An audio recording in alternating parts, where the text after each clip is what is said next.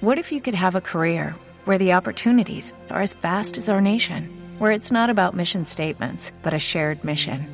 At U.S. Customs and Border Protection, we go beyond to protect more than borders from ship to shore, air to ground. Cities to local communities, CBP agents and officers are keeping people safe. Join U.S. Customs and Border Protection and go beyond for something far greater than yourself. Learn more at cbp.gov/careers. ¿No te encantaría tener 100 dólares extra en tu bolsillo? Haz que un experto bilingüe de TurboTax declare tus impuestos para el 31 de marzo y obtén 100 dólares de vuelta al instante. Porque no importa cuáles hayan sido tus logros del año pasado, TurboTax hace que cuenten. Obtén 100 dólares de vuelta y tus impuestos con 100% de precisión. Solo con Intuit TurboTax. Debes declarar para el 31 de marzo. Crédito solo aplicable al costo de la presentación federal con TurboTax Full Service. Oferta sujeta a cambios o cancelación en cualquier momento. TNT estrena el próximo 25 de enero a las 22 horas Bota Juan, una comedia original de Diego San José y Juan Cabestani. Bota Juan está protagonizada por Javier Cámara, que interpreta a un ambicioso ministro de Agricultura que decide presentarse a las primarias de su partido.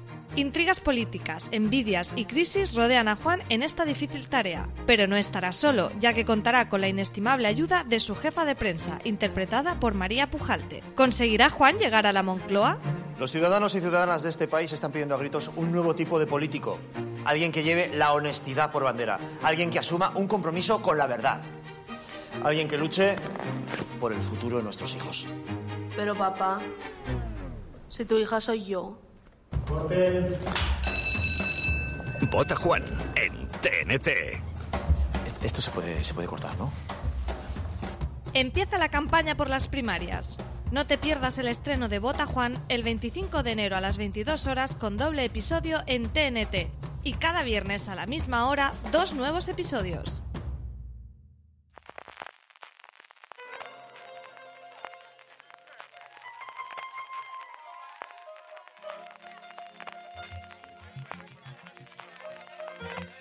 Estás escuchando Fuera de Series con CJ Navas.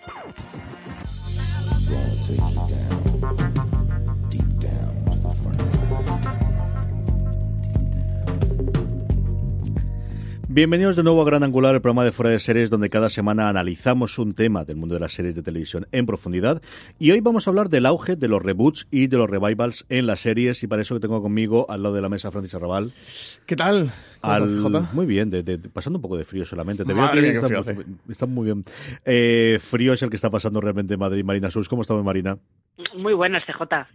Y luego es un verdadero placer tener conmigo a Jorge Navas. ¿Qué tal la sintonía y el volver a Radio San Vicente? ¿Cómo lo Joder, menudo, menudo flash, menudo flash. Ha sido, ha sido- ¿Te has visto ahí el momento ese de concentración así curioso? Sí, Sí, sí, sí. sí. Tiene los pelos de punta, Jorge. bueno, ahora ya, ahora ya no puedo. Desde que me corté el pelo, ya poco pelo de punta.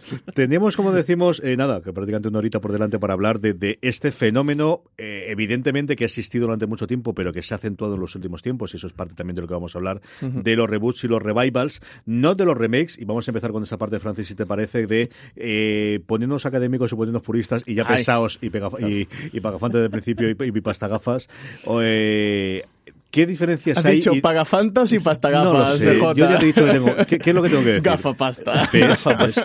Los millennials controlan Madre mía. Empezamos.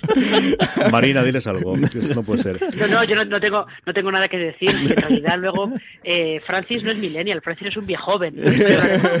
Oye, soy millennial canónico, ¿eh? creo que estoy en todo el, el troncho de en medio. ¿eh? Estoy en el Francis, dime de los qué millennials. Eres, eres, eres millennial por edad, pero no por actitud.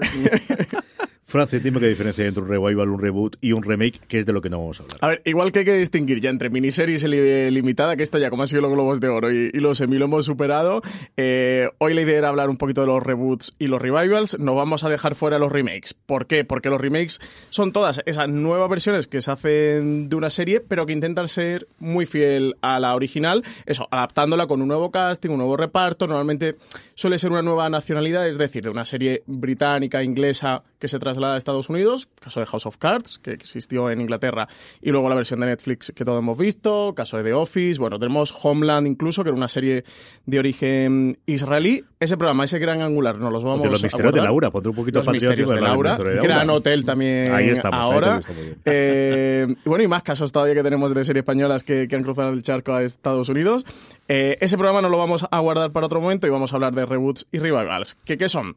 Y aquí eh, tengo que confesar, CJ, que incluso a mí me costaba a veces ver la diferencia. O sea, que imagino que es algo que entre los oyentes se puede entremezclar o confundir porque las líneas son delgadas, así que Fuera de Series también educa e instruye, aparte de que entretiene.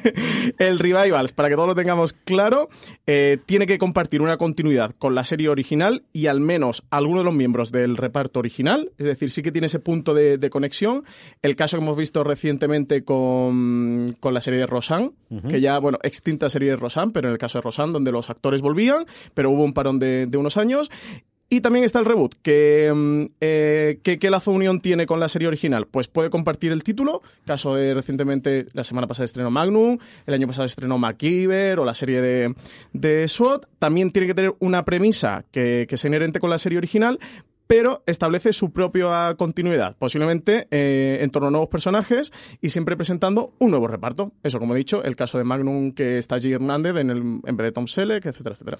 La verdad es que no lo he explicado mal, con demasiadas palabras como siempre, pero vamos, mal, mal del todo. Si no, no sería yo, Bueno. Tenéis suerte que he venido yo y no otro Navas de la familia, porque si estuviese aquí Don Carlos, le hubiese dado igual todo esto. Ah, pues, eh, hubiese empezado a mezclar todo tipo de series con todo tipo de tal. Y Sí, y luego diríamos, ¿cuál es la que más te ¿Cuál gusta? Y le da igual. Me yo escuchando de camino precisamente al visor a la serie que más esperamos 2019, la primera Doctor Who.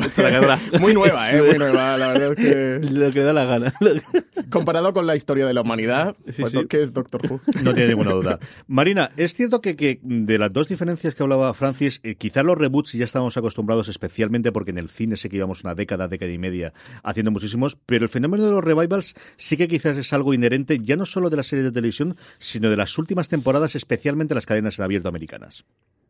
Eh, Pero porque eh, las cadenas lo que han intentado relanzar series que en su momento tenían mucho éxito y que eh, parte de la culpa o mucha parte de la culpa de ese éxito lo tenían eh, los actores que estaban en, esas series. Vosotros imaginaos si ahora de repente Netflix decide hacer relanzar Friends, por ejemplo, eh, lo más lógico sería que intentara hacer un revival, que intentara recuperar a todos los actores y de hecho hasta que intentara hacer una secuela eh, de la serie original, eh, porque ellos tenían una parte muy importante de la culpa de- del éxito de la serie. Entonces yo creo que eh, las cadenas estadounidenses en todo este intento de este este relanzamiento, este reaprovechamiento de propiedades que tenían allí guardadas en el cajón, eh, el revival es muy goloso porque si tienes la, la oportunidad puedes reutilizar a esos actores que son los que eh, a los que la gente, a los que los fans de entonces tienen más asociados con la serie. Eso es un cambio clarísimo de criterio por la parte de los actores, ¿no, Francis? Porque evidentemente el interés que tienen las cadenas de para intentar romper entre la marabunta de novedades que nosotros conocemos de primera mano y nuestros oyentes también que existen, el tener un nombre propio, tú comentabas el tema de Magnum con una sintonía o ha sido Hawaii 5.0, muchas de las que vamos a pasar a hablar posteriormente te permite, igual que cuando es la adaptación de un libro o de, o de una o de una película, el, el tener ese nombre de ya es conocido de partir de ahí empiezas. Quizás el gran cambio yo que detecto en los últimos dos años es que la gente está dispuesta, sea por dinero, sea por prestigio, sea porque ya no tiene esa mancha de es que al pobrecito le ha ido muy mal o la pobrecita le ido muy mal y tiene que volver a hacer el personaje toda la vida. Quizá, quizás se ha pedido esa parte del encasillamiento al que huían los actores y sobre todo el que ya no siempre son eh, temporadas de 22, 23 episodios en el que haya, sino que en muchos de estos casos de eh, revivals o de reboots hemos tenido mm, series de menos episodios, incluso las propias cadenas en abierto. Sí, estamos en una época de plena de revivals y de reboots. De hecho, por eso era hacer este gran angular, precisamente que trata sobre eso, sobre el, sobre el auge de este tipo de, mm, de ficciones y de cómo se, se ha estado imponiendo. Creo que, que la causa de, o el favorecimiento de- del crecimiento de revivals y reboots puede pertenecer a, a varios motivos, como, como siempre y como, como todo. Uno de ellos yo creo que sin duda es eh, que por un lado se ha podido perder ese estigma de, no querer volver a una serie. Esta semana, de hecho, hemos tenido dos noticias al respecto. Una de ellas era Kelly Cuoco, que en, la alfombra de los Globos de Oro ya decía que por qué no eh, la temporada que viene podría haber un reboot de... y reboot, no revival, de Big Bang Theory, eh, al hilo de que Big Bang Theory terminara esta temporada con la decimosegunda, porque Jim Parsons se iba y ella comentaba la posibilidad de contar ahora la historia desde el punto de vista de, de las chicas. Y también precisamente eh, Schiff, uno de los actores de, del ala oeste de la Casa Blanca, que decía que estaba en conversaciones con, con el propio, con el propio, ¿cómo se llama CJ? Eh, Aaron Sorkin, que no me salía, con Aaron Sorkin para, para retomar la serie. Entonces, por un lado, los actores están dispuestos o a continuar un éxito que han tenido o recuperar un éxito pasado y por otro lado, que es verdad que ya las series no te obligan a lo que tú comentabas, tener un rodaje de 20, 23 episodios, sino que sabes que una cadena puede estar dispuesta, incluso lo va a buscar, tener una miniserie o una serie limitada de 8 episodios, 10 episodios, lo hemos visto recientemente con Expediente X o 24 Legacy. Y combinado con todo eso es que eh, el auge de las plataformas de streaming te ha permitido que más allá de las series de culto clásicas que se eclosionaban pues en su momento en VHS, eh, comprados o grabados o como fuese, o posteriormente en DVDs, es que tienes la posibilidad de retomar muchas de estas y al hilo comentabas tú del ala oeste, por ejemplo, hay ahora un universo alrededor de mmm, podcasts por meternos en lo nuestro, ¿no? Y también de canal de YouTube, pero especialmente de podcast eh, más o menos oficiales, como es el caso del ala oeste que tú comentabas, uh -huh. en el que hay uno con Joshua Malina eh, produciendo, lo que en el último precisamente está, eh, bueno, pues Alison Janney y J. Craig presentándolo, han tenido prácticamente todo el elenco, incluido a Aaron Sorky, en el que recurrentemente están volviendo a ponerlo, y otro, yo creo que con esto podemos lanzar ya de, de quizás el primer gran eh, reboot o revival que tuvimos en el 2004, ahora se cumple precisamente, eh, hoy que estamos grabando en Los Soprano, cumplen 20 años del primer episodio, y se cumplen 10 años del final de Battlestar Galáctica y están eh, celebrándolo con un eh, podcast eh, bajo el, el, sello de Sci-Fi, que es la, la, cadena que originalmente lo hizo en Estados Unidos, que hacen entre Barbara Darden y la intérprete de, de la primera Cylon que teníamos, que en el segundo episodio ya tenía Katy Salhoff. Es decir, que, que, estamos teniendo este todo el run run alrededor que te permite seguir manteniendo cada una de las, de las series importantes. Y es que, Jorge, si nos dicen hace 10 años cuando empezamos que vamos a tener una serie nueva de Picard o que vamos a tener una posibilidad de nueva serie de, de médico eh, de médico en, de doctor en Alaska no sí. los hemos creído ¿eh? no no ni mucho ni mucho menos y, y, y, el, y bueno y eso bueno ahora, ahora como estoy aquí mirando el guion que, que habéis preparado eh, veremos que algunas mejor otras otras otras peor pero que sí que el, sí que yo creo que el, el triunfo de Battlestar Galáctica y, que, y además es una serie y es curioso porque es una, es una serie que, que, en su momento fue una serie muy de nicho también o sea muy uh -huh. de, de, de, de, al final de, de, ese microcosmos que es la que hace ciencia ficción y como sin embargo triunfó muchísimo, se abrió incluso más eh, fuera de, de, del mundillo de la ciencia ficción y yo creo que consecuencia de esto, luego todos los intentos que, que ahora, que ahora listaréis que ha habido con mayor o menor éxito eh, y que bueno y que sigue, y que sigue de hecho ahora mismo este año hay, hay, un buen montón y el año pasado también hubo un buen montón de ellos. Tenemos un montón que lo tenemos en, en las notas que podréis ver, por hemos hecho María Santoja ha hecho una labor de revelación sería Maya sí, esto va a ir a la entrada eh, eh porque la, currada. hay un trabajo documental aquí. y es cierto que lo que vemos es eh, hay muchísima del 2015 en adelante, especialmente en el 2016 en adelante, muchísimo para el 2018, mucho proyecto nuevo. Pero Marina, y aquí eh, yo lo he introducido, Jorge ha hablado de él, quizás la gran eh, muestra de que se podía hacer un revival en condiciones en un campo tan, tan curioso y tan dado también a la proteccionismo, a, a cualquier cosa de choque, eh, de rechazo, ¿no? Por parte de los fans tradicionales de que les toquen a sus personajes, y aquí tuvimos cierta movida en su momento con Starbuck, fue la nueva Battlestar Galáctica, tanto la miniserie original como de posteriormente la serie que le siguió, Marina. Sí, lo que pasa es que Battlestar Galáctica es un caso curioso porque eh, yo recuerdo que cuando el proyecto se presentó ellos evitaban, estaríamos entrando un poco en el terreno del remake más bien, pero ellos evitaban llamarlo remake, lo llamaban reimaginación, que estaría sería como una especie de reboot más o menos, pero que realmente demostró que se podía hacer y que se podía hacer bien que podías coger los elementos de la serie original, cambiar unos pocos, quedarte con otros eh, y darles tu propia personalidad, sobre todo, que es una cosa que también se intenta con estos reboots, sobre todo si son de series bastante antiguas. Eh, lo que hizo Battlestar Galáctica fue traerse una serie de muy de los 70 al siglo, al principio del siglo XXI. Que es un poco lo que pues intenta, ha intentado la nueva Murphy Brown, lo que eh, no tengo muy claro que lo, haya, que lo esté intentando Magnum, pero bueno, se supone que esa es la idea. Eh, coger todas estas series que fueron un éxito en los 80, en los 90, en los 70 y hacer el, el reboot ahora, en teoría, para actualizarlas a, a la época actual e intentar quedarse con lo básico de la serie pero presentárselo a un, a un espectador nuevo. Lo que pasa es que ahí está también lo que tú comentabas antes, CJ, ese factor nostalgia de eh, gente que gracias a, que Hulu, por ejemplo, o Amazon Prime Video tiene bastantes series antiguas, las descubre ahora y si tú le dices, pues te voy a hacer un reboot de las chicas de oro, a lo mejor te dice, es que no me interesa, si no están estas actrices, que no puede ser, pues ya no me, no me interesa ver una continuación de esta serie. De hecho, en Battlestar Galactica, ahora que lo recuerdo, se ha permitido incluso el lujo de rescatar un actor eh, de la serie original, dándole otro, otro, papel distinto, y todo el mundo encantado. Porque, y decir, joder, encima, el, y ahí sí que es el, guiño, ¿no? El, gui, el, el, guiño que además justo le haría cambiar un poco entre Revival y pero claro, como es otro personaje distinto, y, todo, y al final es un guiño a la, a la, gente que en su día vio la serie, también yo creo que es un, un, homenaje al propio actor y al propio elenco de entonces, y oye, todo el mundo encantado y genial. Y una persona tremendamente especial porque prácticamente el que es el que mantuvo, ahora no recuerdo el nombre, Marina posiblemente se acuerde del nombre, eh, que, que, mantuvo durante mucho tiempo la antorcha de, de, de Galáctica. Él, de hecho, tenía un tratamiento para hacer una continuación de, de Battlestar Galáctica y, de alguna forma, cuando él bendijo eh, la nueva Battlestar Galáctica fue cuando se calmaron muchísimo las aguas, especialmente que había ido con el cambio de sexo del, personaje de Starbuck y muchas otras cosas. Y es alguien que, que de alguna forma otorgó el, el paso entre un fandom y otro. Hay un montón de series, como hemos comentado antes, para hablar, pero yo sé que Francis no podía saltarse sensación de vivir la nueva generación. que parece una tontería, pero duró del 2008 al 2013 y este que os habla la vio prácticamente entera. Hombre, porque estaba Michael B. Jordan, ¿no? o sea, no estaba, admítelo. No estaba Michael B. Jordan, estaba Ay, el otro chaval ay, no, que es era en verdad, la otro, cuarta cierto, temporada cierto. que estuvo al final de, dos, de The Wire y es uno de los ejemplos más claros que he visto de si los actores son buenos y malos, pero lo que ayuda un buen guion. Sí. es alucinante. Era el chaval, si os acordáis de The Ay, Wire, no, que no no. recuerdo el nombre del, del actor, eh, que estaba en el instituto el de en la, la última, de la escuela, ¿no? el que Sí, sale de la es escuela y que alarga posteriormente y aquí no sé cuántos spoilers hablar de The Wire después de decir tantos años y, y, claro, el cambio de registro tan brutal de alguien totalmente desconocido, que era alucinante lo que me parecía que hacía en The Wire, aquí, claro, es que hacía el nuevo Brandon.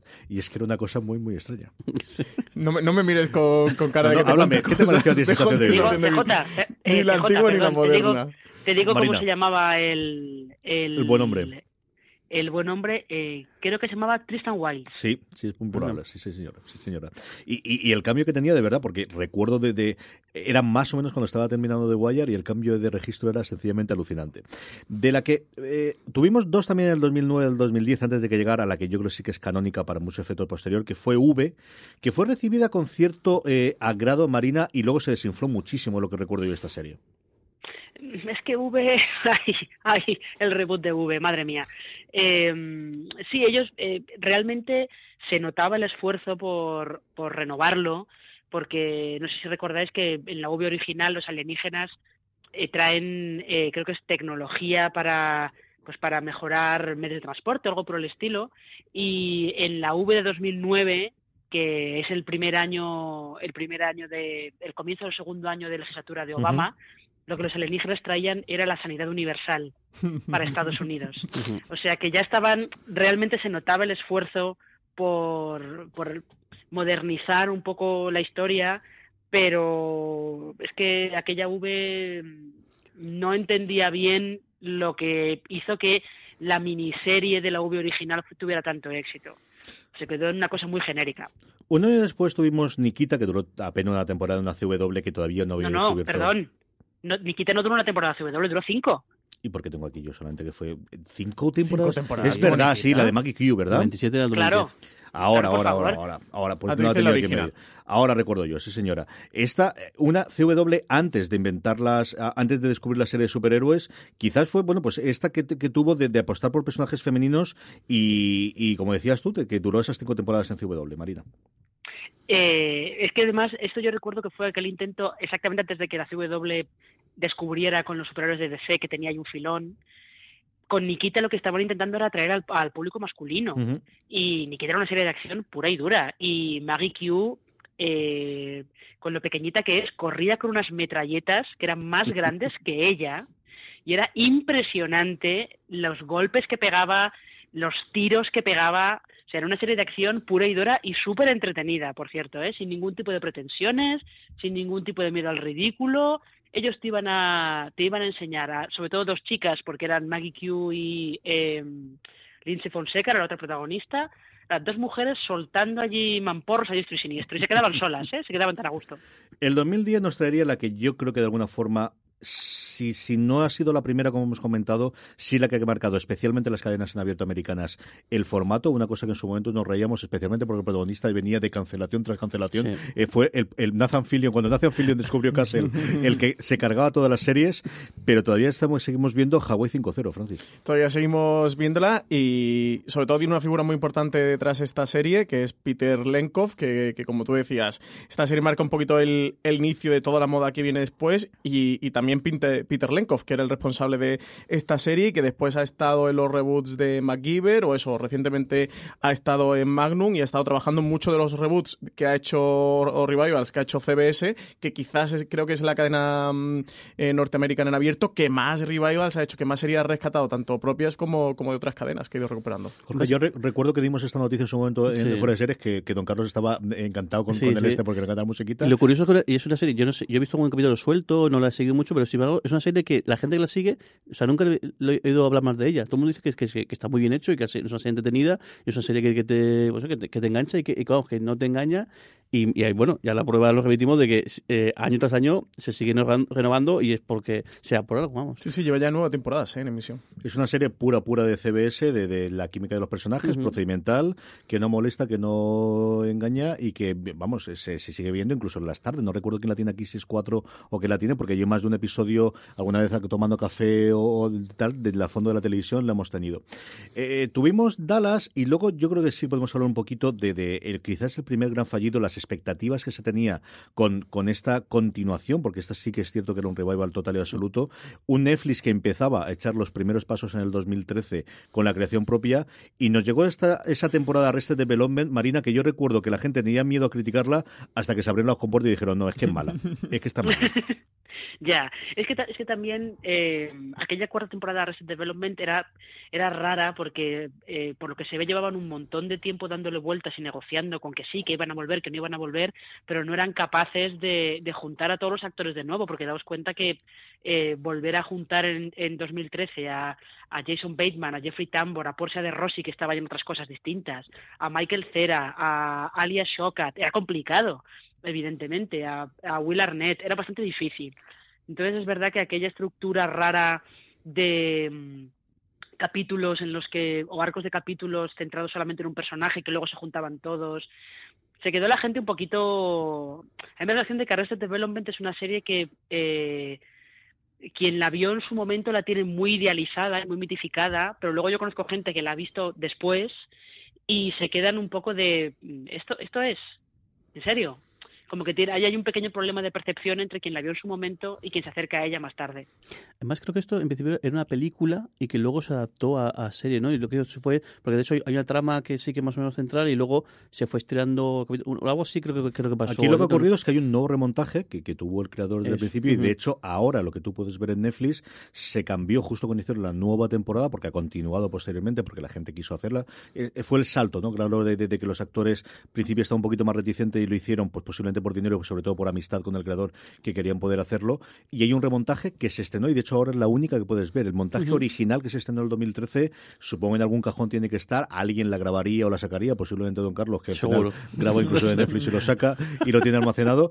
Pero el que puedes ver hoy no es el que comentaba Marina de arcos por personaje, sino un montaje posterior que se hizo intentando tener un estilo más clásico de episodio en el que fuese mecando las distintas tramas de los diferentes personajes. Es una cosa curiosa que te da el, el otro paso, ¿no? De eh, igual que hay contenido ahora, mañana puede desaparecer, que al final es lo mismo que ocurre con los juegos de ordenador o con el resto de las cosas, de ahora que ya no tienes esa parte física y lo que vas todo en streaming, ese tipo de cosas. Tenemos esa falsa sensación, ¿no? De que lo tenemos para siempre, de que está ahí va a estar siempre. Sí, sí, sí, total y absolutamente. Y luego de repente se te va, como me ha ocurrido a mí con una serie americana, especialmente en, en, en Hulu, de, de, de, estos clásicos de los 50 y los 60, digo, venga, la tengo para ver y cuando me, me animo a verlo digo, leche, la han quitado. ¿Qué ha ocurrido con esto? Eh, hablando de cosas que no funcionaron como debían, aunque es que esto era mala idea de principio. Por, porque ¿Por qué decidieron hacer un, rem- un revival de Heroes? Cosas que nunca deberían haber llegado a estar disponibles es Heroes Reborn. Oye, pues me duele, e- esta me duele mucho, porque yo era muy fan de la Héroes original y además siempre digo, no sé si con orgullo o no, que aguanté hasta el final. ¿eh? Yo fui de lo, que no. hasta el último episodio. Es un héroe, Ahí, ¿eh? Y nunca un mejor dicho. héroe, un Era un héroe. con mucho más tiempo del que tiene ahora. También ahora no lo habré visto. no llegaría. Es verdad, porque esto era época casi preuniversitaria o- y universitaria. Y, y, madre mía, no conseguí acabar Heroes Reborn, ¿eh? Creo que me quedé en el tercer, cuarto episodio, no sé, máximo, ¿eh? Cuarto y como mucho el quinto. Eh, un desastre y de hecho habían planteado en un principio continuar con ella y nada, decidieron echarle un candado y creo que está bien guardada ella para siempre. Nos acercamos ya para el 2016 y a partir de aquí vais a ver que hay, eh, aquellos que sigáis la, la cosa en fuera de series y conforme lo hemos contando, que empieza a acelerarse el número de creaciones por, por cada uno de los años. El 2016, eh, History Channel decidió hacer un reboot de una serie que aquí en España fue mítica, pero más todavía en Estados Unidos, con Kunta Kinte, que fue Raíces, que fue muy bien en cuanto a crítica y en cuanto a audiencia, mucho más de lo que yo esperaba, porque al final son esos mitos americanos que yo no sabría cómo iba a funcionar. Y sobre todo, Marina, y este sí que creo que me hables, nos llegó un expediente X que hemos tenido posteriormente otra temporada más, con división de opiniones, con algún que otro episodio que a la gente ha gustado más y que nos ha permitido pues volver a tener a una eh, eh, y Scully en nuestras pantallas recientemente. Lo que pasa es que eh, este revival de Expediente X hay que tener en cuenta que eh, cuando la serie estaba todavía en emisión eh, dio ya el salto al cine en el 96 con una película y lo que pasó fue que eh, después de que terminara la serie original en el, dos, en el 2001, siete años más tarde hubo una segunda película. Y después de la segunda película siempre se quedó el run run de la posibilidad de hacer, de hacer otra película, de reunirse de alguna manera, y lo que pasa es que eso acabó transformado en, en dos temporadas. La primera cortita eran ocho, eran ocho episodios, la segunda es un poco más larga. Dos temporadas que continuaban la historia de Mulder y Scully, sobre todo que le daban un cierre, porque a veces lo que no recordamos es que eh, eh, Expediente X, por ejemplo, la novena temporada termina en cliffhanger.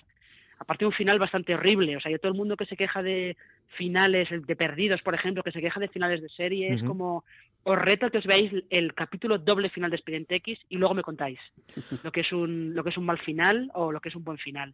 Hablando Pero es de- eso, es dime. No, no, dime tú.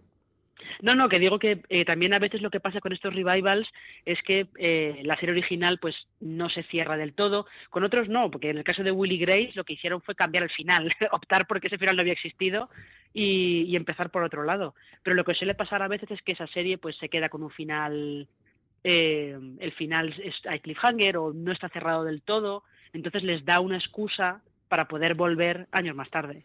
Yo creo que lo que sí que te han permitido eh, estas dos temporadas finales de Expediente X es defender y reivindicar mucho los eh, monstruos de la semana, el episodio autoconclusivo que durante mucho tiempo habían sido vilipendiados eh, eh, a favor de la trama seriada que tenía Expediente X y que con el tiempo han sido muy reivindicados de la serie clásica y sobre todo de estas nuevas temporadas, Marina. es que son los que mejor funcionan. Los, los monstruos de la semana son los casos que mejor funcionan. Eh, la conspiración en Expediente X dejó de tener sentido casi enseguida. Aquello, aquello era un sin Dios tremendo. Pero los monstruos de la semana estaban muy bien, especialmente porque eh, Expediente X yo creo que es eh, es un poco pionera en esto para las series que hay ahora, así de fantasía y de terror y tal, porque sus monstruos no eran monstruos solamente, sino que eran monstruos que querían algo. Y muchos de sus monstruos lo único que querían es que los dejaran en paz, que nadie se metiera con ellos y se veían un poco envueltos en, en, el, en todo aquel jaleo porque llegaban unos, unos humanos petardos y se dedicaban a, hacerles la vida imposible, ¿no? Eran monstruos que tenían un propósito, que tenían un objetivo. Eh, tenía que comerse hígados de gente para poder sobrevivir, ¿no? No era un monstruo porque sí y ya está. Entonces yo creo que por eso también funcionaban bastante bien. 2016 nos traería eh, la vuelta de las chicas Gilmore, hablando precisamente de finales que nos gustó. Los aficionados se enfadaron mucho con la última temporada que salió a mi Serman Paladino. Mm, Pasaron por allí para hacer estos cuatro episodios para Netflix antes de irse a Amazon y, bueno, hincharse a ganar premios con The Maravillosos eh, Mrs. Maisel. También eh, MacGyver, que habíamos hablado eh, antes. Y luego una serie de ese nuevo Netflix, de ese Netflix para todo el mundo que nos demostraba que no iban a ser todo House of Cards ni Orange is the New Black que la crítica vapuleó, pero que a nivel de audiencia parece que le funciona extraordinariamente bien. Acaban de estar en la nueva temporada, como es Madres Forzosas, que a mi generación todo el mundo recuerda la canción de Padres Forzosos y lo recuerda en Canal Plus en su momento a mediodía. Y es este tipo de series de ese otro público, bueno, que lo que, lo que te hace tener un canal con ciento y pico millones de suscriptores es que hay gente que quiere de todo, Jorge. Sí, eh, recuerdo muchísimo cariño la, la, serie original en Canal Plus, que luego, luego, se, luego cambiaron por primos lejanos y, demás, pero sí, sí, y la imagen icónica de, de, esas casas de San Francisco que son tan tan tan, tan famosas. Yo vi el primer episodio de, de, este, pero también un poco por nostalgia, y luego no he seguido, viéndola, pero yo recuerdo de pequeño seguirla con de, eso, de, llegar creo a las dos y media que la hacía Canal Plus, y ahí enganchado a ver la serie, que luego pues, es una serie, una serie de familia como otras tantas que había y como era tan eh, un formato bastante común entonces, y una idea muy chula. Y bueno, al final eso, quizá la crítica pues no la tal, pero si funciona y la gente está contenta con esto y todo el mundo está contento, pues vale, para adelante. 2017 nos trae un poquito de todo. La primera es al, hilo de lo que comentábamos eh, previamente con, con, Héroes. alguien se le ocurrió hacer un revival de Prison Break, eh, cambiando totalmente el final con estas cosas. ¿Por qué, Francis? Sí, tampoco fue la mejor idea. Pues, pues, pues, porque no todo puede ser buena idea. porque hay gente que, que, tiene, que tiene, ha tenido una mala noche y, se ve que alguien llegó con el, con el revival de Prison Break. Nada, eh, no, funcionó, no, no fue bien. De hecho, las últimas temporadas de Prison Break siempre han sido muy vilipendiadas. La, la primera ¿El qué? Con razón. Con razón, claro. Es que la primera es un... No sé si decir una de las mejores primeras temporadas de una serie. Yo la he vuelto a ver algunos de los episodios ahora y se mantiene con el tiempo. Es impresionante que durase 22 episodios, porque al final, claro, te da, el argumento te da para, una miniserie de 5 y, y alargado en el chico una barbaridad y a partir de la segunda ya que yo era mm, fantasía y... Pero Prison Break yo creo que demuestra como mm, Dinastía, que es otra que, que, también volvió en 2017, o, o, este reboot de 24, el de 24 Legacy, el, ese funcionamiento un poquito de, de la nostalgia, el recuperar marcas eh, televisivas que ahora se estableció en un modo de franquicia de Juego de Tronos no funciona muy bien y monta un universo alrededor Star Trek, que ya era de por sí eh, un, reboot de volver otra vez, están montando una franquicia. Bueno, yo ya he perdido la cuenta de cuántas series llevan, cuatro o cinco en paralelo, seis, y todas las que puedan, ¿no? Y, y, esta moda. las que hagan falta, ¿eh? y, las que hagan falta. que no nos hemos quejado, ¿eh? nadie se ha quejado aquí. No es el primero, a ver, no, hablen mal, no hablen mal. Que Dios no quiera. eh, pero eso, en este momento que empiezan a funcionar muy bien las marcas eh, televisivas, pues empiezan a recuperar esto y vemos cómo eh, recuperan MacGyver o como ahora recuperan Magnum. Son series que incluso aunque no hayas visto todo el mundo tiene en su memoria televisiva. Yo la Magnum original no la he visto. La MacGyver, recuerdo, un, bueno, un poquito de verla en televisión en abierto. No sé si la echaban en Antena 3 eh, de niño. Cuando yo era niño, claro está. Madre mía. no, siempre así, es así insultante. Es así insultante, ¿no? Joder. Y, pero todo el mundo tenemos la memoria televisiva. Eh, las partes más icónicas de la sintonía, el protagonista, el atuendo, los vehículos que llevaban, etcétera, etcétera. Entonces, bueno, es esta mm, nueva moda o este auge de, recuperar grandes marcas televisivas. 2017, eh, aparte de la, que Francis ha nombrado, el SWAT, Los Hombres de Harrison, también podríamos sumarla esa. Si nos trae tres series, eh, Marina, la primera, la que todo el mundo está esperando, desde hacía 25 años, algunos de ellos, desde hacía dos años, porque tuvo todos los problemas de rodaje, se canceló dos o tres veces, volvieron a darle, Dios sabe lo que le costó de dinero esto a Showtime, y nos trajo esos episodios adicionales de Twin Peaks, de Revival, de la serie clásica, todos y cada uno de ellos dirigidos por, por, por David Lynch, cada uno de ellos, sobre el que a la gente adoró o, de, o, despreció total y absolutamente, Marina. Eh, pero es que, el caso de Twin Peaks es muy interesante porque sí, es como una continuación, además una continuación un poco teniendo en cuenta que en la serie original, eh, no sé si recuerdo si es en el último capítulo, en uno de los últimos episodios, eh, a la gente Cooper ya le dice esa representación de Laura Palmer que hay en la Legión Negra, ya le dice, nos veremos dentro de 25 años, entonces, bueno, como que estaba un poco ahí, la semilla estaba plantada, ¿no? Pero es muy curioso porque David Lynch, eh, Twin Peaks es un caso que se sale por completo de todo lo que hemos estado hablando aquí, porque en realidad no se parece, pues se parece poquísimo a la serie original de Twin Peaks o a la primera temporada de Twin Peaks, de la serie original de Twin Peaks, que es lo que la gente recuerda más y lo que de verdad fue un bombazo y Lynch y Mark Frost hicieron con, con esta tercera temporada lo que les dio la gana. Se hicieron lo que les dio y muy caro. Lo que dio la gana y muy caro. y muy caro, sí, sí. Hicieron pero sobre todo hicieron lo que les dio la gana, ese, ese capítulo 8, con esos, eh, esa mitad, a mitad del episodio de repente, te empiezan a, a contar una historia abstracta sobre el origen del mal y el origen del universo y el origen del mundo, eh, no te explican nada, te dejan que tú te apañes como buenamente puedas, eh, no hay no te dan ningún tipo de, solución de algunos de los misterios de la primera de la, temporada, serie original. Es, es un caso de rival en el que eh, se sale por completo de, del patrón habitual de estos de estos revivals, pero claro, siendo David Lynch, pues tampoco, ¿qué, te ibas a esperar? No te ibas a esperar otra cosa. 2017 nos trajo también Willy Grace, que funcionó bastante bien, no a los niveles de cuando hablaremos posteriormente de Rosanne, y luego la que yo creo con el tiempo ha adorado totalmente la crítica, un reboot de una serie de los años 70 de CBS, que volvía a tener al responsable original, a uno de los grandes creadores de comedia en Estados Unidos, y que es una, desde luego, adorada por la crítica en Netflix, como es Día a Día, Marina.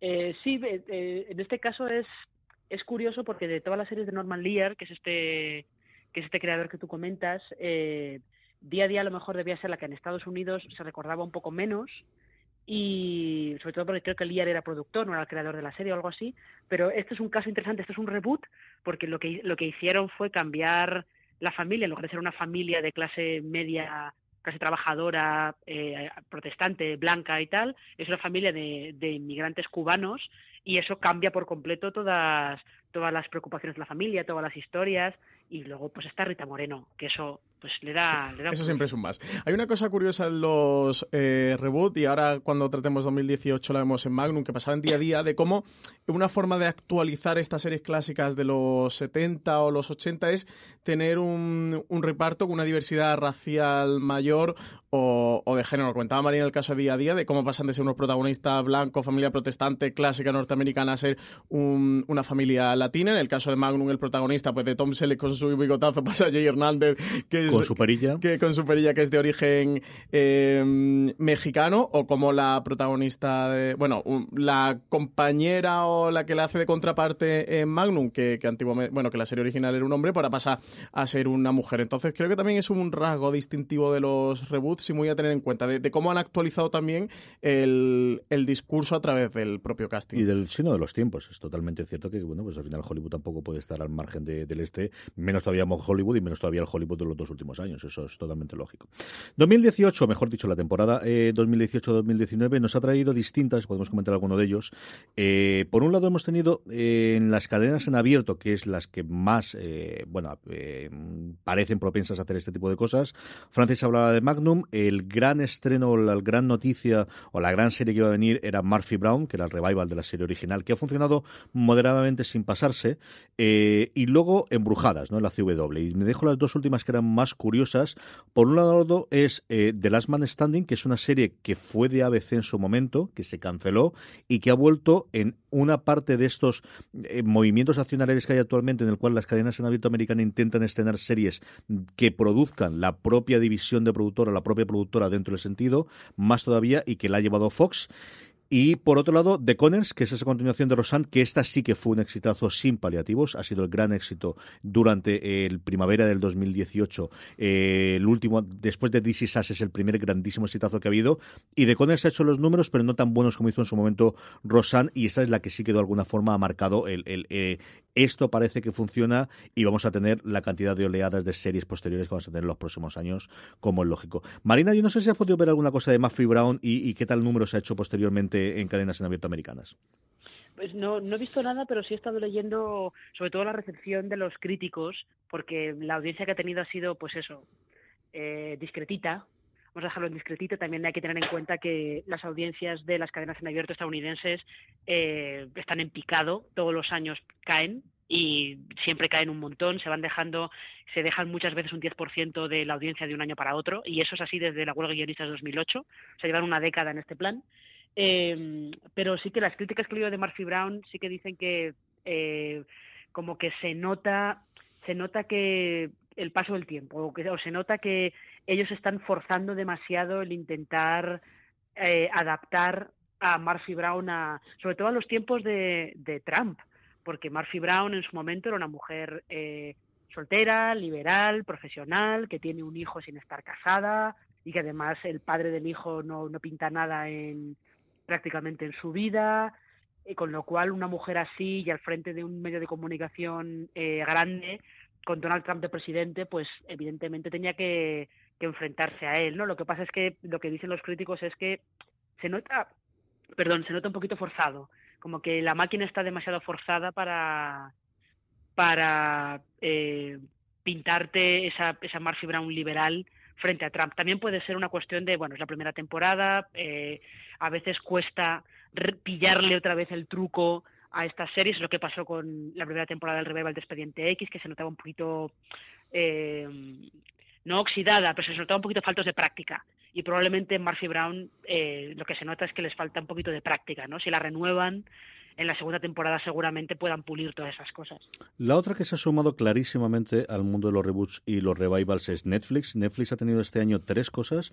La primera que pasó con cierta más con pena de gloria, que fue Perdidos en el Espacio, la serie clásica de ciencia ficción de la CBS, de la que nosotros pudimos ver los... A mí el primer episodio me gustó, es que no continuó ¿eh? después. Recuerdo que es de los primeros screens que tuvimos nosotros acceso y este no sé si lo vimos juntos o lo comentamos al día siguiente, pero recuerdo que tú y yo lo vimos relativamente al mismo tiempo y comentamos sobre, no sobre sé si vimos 10-15 minutos juntos de un día que estuvimos, porque luego yo sé que el episodio lo terminé por separado, pero creo que sí que vimos algo juntos. Otra en la que también teníamos una alteración del sexto, el malvado, que era un malo muy maloso, además medio payaso en la clásica. Aquí pasaba a ser de, una mujer y bastante cambiando mucho el tono que tenía el, personaje maligno.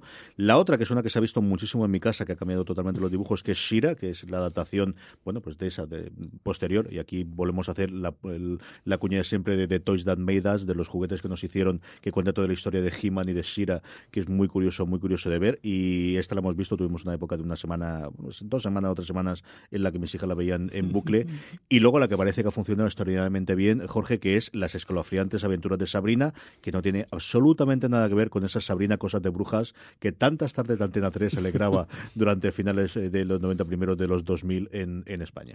yo no, no, llego a ver nada de la, del, del, del, del, de, ese, de, ese, reboot, pero sí que recuerdo la, la original y ahora con, el, con la vista, esta vista atrás, es muy curioso, una, serie de hace tanto tiempo en la cual las protagonistas eran tres mujeres y el y al final y el hombre estaba por ahí por ahí pasando un cosa y el y bueno, la verdad es que viendo las cifras y viendo el, la campaña, sobre todo yo lo que noto un montón es la campaña que, que le han dado a esta serie, verla porque ahora que estoy un poquito más, más alejado, sí que este tipo de, de estrenos cuando es tan bestia, lo ves en, lo ves en redes sociales, lo ves en buenos sitios, se nota que sí que han echado ahí todo el hierro, han puesto fuerte por esto y bueno, y parece que sí que les ha salido bien. Cuatro temporadas tenemos confirmadas que van a tener de momento, que lo lo tonto, ¿eh? cuando apuestan de... Y la segunda que llega en marzo es, o sea, le queda muy poquito, ¿no? Sí, sí, tenemos a Sipka bajo contrato y han decidido que no la sueltan y, y, una serie que desde luego tiene muy tiene pinta que les ha funcionado muy bien en el interno y hemos hablado también bastante de ella, Marina, tanto cuando se estrenó, cuando tuvo este episodio de Navidad y, hombre, no es un Stranger Things ni es un eh, Black Mirror para Netflix, pero sí puede ser de las dos, tres series que quizás más oleada de gente tiene alrededor de comentarios, Marina y también yo creo que hay que, hay que encuadrarla dentro de ese, esa apuesta que está haciendo Netflix por las series juveniles y, y que además eh, ellos la lanzan un poco porque hay que tener en cuenta que eh, en el Reino Unido, sobre todo, yo creo que en algún otro territorio más, Netflix tiene los derechos de, de emisión de Riverdale. Y les tiene que funcionar muy bien Riverdale. Y eh, Riverdale ya sabéis que es una serie que adapta los cómics de Archie, Sabrina es un personaje que estaba en los cómics de Archie, o sea que aquí también hay un poquito de sinergia empresarial, ¿sabes? De en todos estos territorios tenemos Riverdale, Riverdale nos funciona muy bien, vamos a aprovechar este pseudo spin-off de Sabrina para seguir aquí engordando esta bola.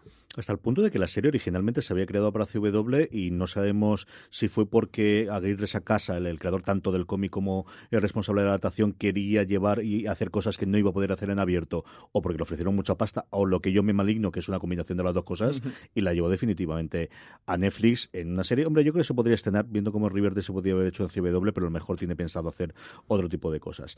Francis, eh, esto es lo que hemos tenido hasta ahora, pero tenemos un montón de cosas, incluso algunas de ellas que se estrenan ya mismo. Podemos repasarla, yo creo todas, y luego comentamos las que más nos interesan de todas estas. Sí, pues tenemos Roswell, New México, que, que es de CW, la cadena original en Estados Unidos, que se estrena el 15 de enero, que aquí España va a llegar a través de HBO. Está también Carmen Sandiego. Esta sé que te gusta mucho, tío. Esta le tengo ganazas porque cuando también tenía 8 o 9 cuando años. Cuando eras insultantemente más joven, sí. eh, veía también el, el, la serie de dibujos animados. Eh, pues tenemos de nuevo serie de dibujos animados. Se estrena en Netflix el 18 de enero. Es original de Netflix. También tenemos, en el caso de, mm, de Queer as Folk, que va a llegar al canal de Bravo en 2019. Tenemos por ahí también Thundercats Road de Cartoon Network también 2019. Gran Hotel, que, que va para ABC, que se estrenará a lo largo de este año, el, 17 Y que aquí trae HBO España, que lo tenemos confirmado. No sabemos si pegada, pues entendemos que sí que era pegada al estreno americano, pero sí, al final va, va a ir para verano. Una serie muy veraniega, por lo que vimos nosotros en el trailer. Sí, sí, sí, absolutamente. Y luego, entre proyectos que hay por ahí rondando, que sabemos que, que llegaremos a ver, pero no tienen fecha confirmada, pues está de recuperar Verónica Mars, que está Hulu detrás, Amazing Stories, que fue además que fue el primer proyecto ¿no? que anunció Apple para, para anunciar que salía al mercado de. no recuerdo si es la última la penúltima, la que ha sido Brian Fuller. No recuerdo si fue antes o después de Discovery. Para Brian pero, Fuller siempre será la penúltima. Fue, una de ellas. Sí. Nunca una la última. Está también la dimensión desconocida para CBS All Access, eh, Buffy Cazavampiros, además como una protagonista negra, que han confirmado que va a ser eh, que la protagonista será negra. De hecho, la, creadora también es afroamericana, la que está detrás trabajando junto a Josh Whedon. Y Doctor en Alaska, que ha sido de las últimas en anunciarse, que se va a volver a ver. Luego hay rumores de otras, como Alf, que parece que finalmente tiraron para atrás y se ha quedado por ahí coleando. Cuentos de la cripta, del príncipe de Bel también se ha llegado a hablar, eh, de Sena la princesa guerrera, bueno, y un largo etcétera de proyectos. De todas estas, Marina, ¿cuál es la que más ganas tienes de ver? Pero que, esa es una pregunta retórica. claro.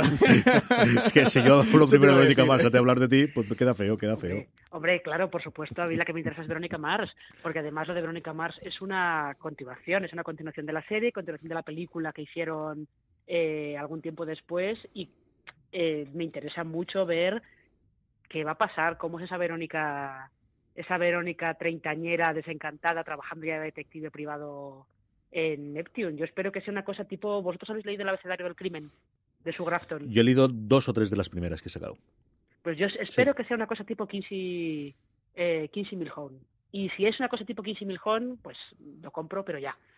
Jorge, de todas estas, ¿cuál te parece más? Por supuesto, toda Alaska, una serie que, me marcó en su, en su momento muchísimo, que, que de vez en cuando he, visto algún, episodio suelto por, por, verlo y que me sigue pareciendo realmente fascinante. Y luego tengo la curiosidad lo de, lo de Carmen San Diego, porque tengo yo tengo mucho cariño, porque yo lo primero que conocí Carmen San Diego no fue la serie, sino que fue el videojuego. Con un videojuego que nos regalaron en, en yo creo que más fue en Navidades, y es muy curioso porque es un videojuego que venía, lo que era el disquete en su momento de tres y medio, porque era el juego de la amiga, y una enciclopedia porque la gracia del juego era que tienes que perseguir a Carmen San Diego y realmente lo que tienes que hacer era mirar la enciclopedia eh, y entonces con eso, con la, respuesta que te da la enciclopedia, tú, tú lo juegas. Entonces, claro, una, una caja enorme, una enciclopedia más, me acuerdo del lomo de color, de color rosa y tengo mucho, mucho cariño. Luego vi capítulos, muy, muy, pocos capítulos, pero sí que tengo bastante cariño a todo lo que es el personaje. Francis, en 30 segundos, ¿cuál es la que más te apetece de esto? Eh, Amazing Stories y La Dimensión Desconocida.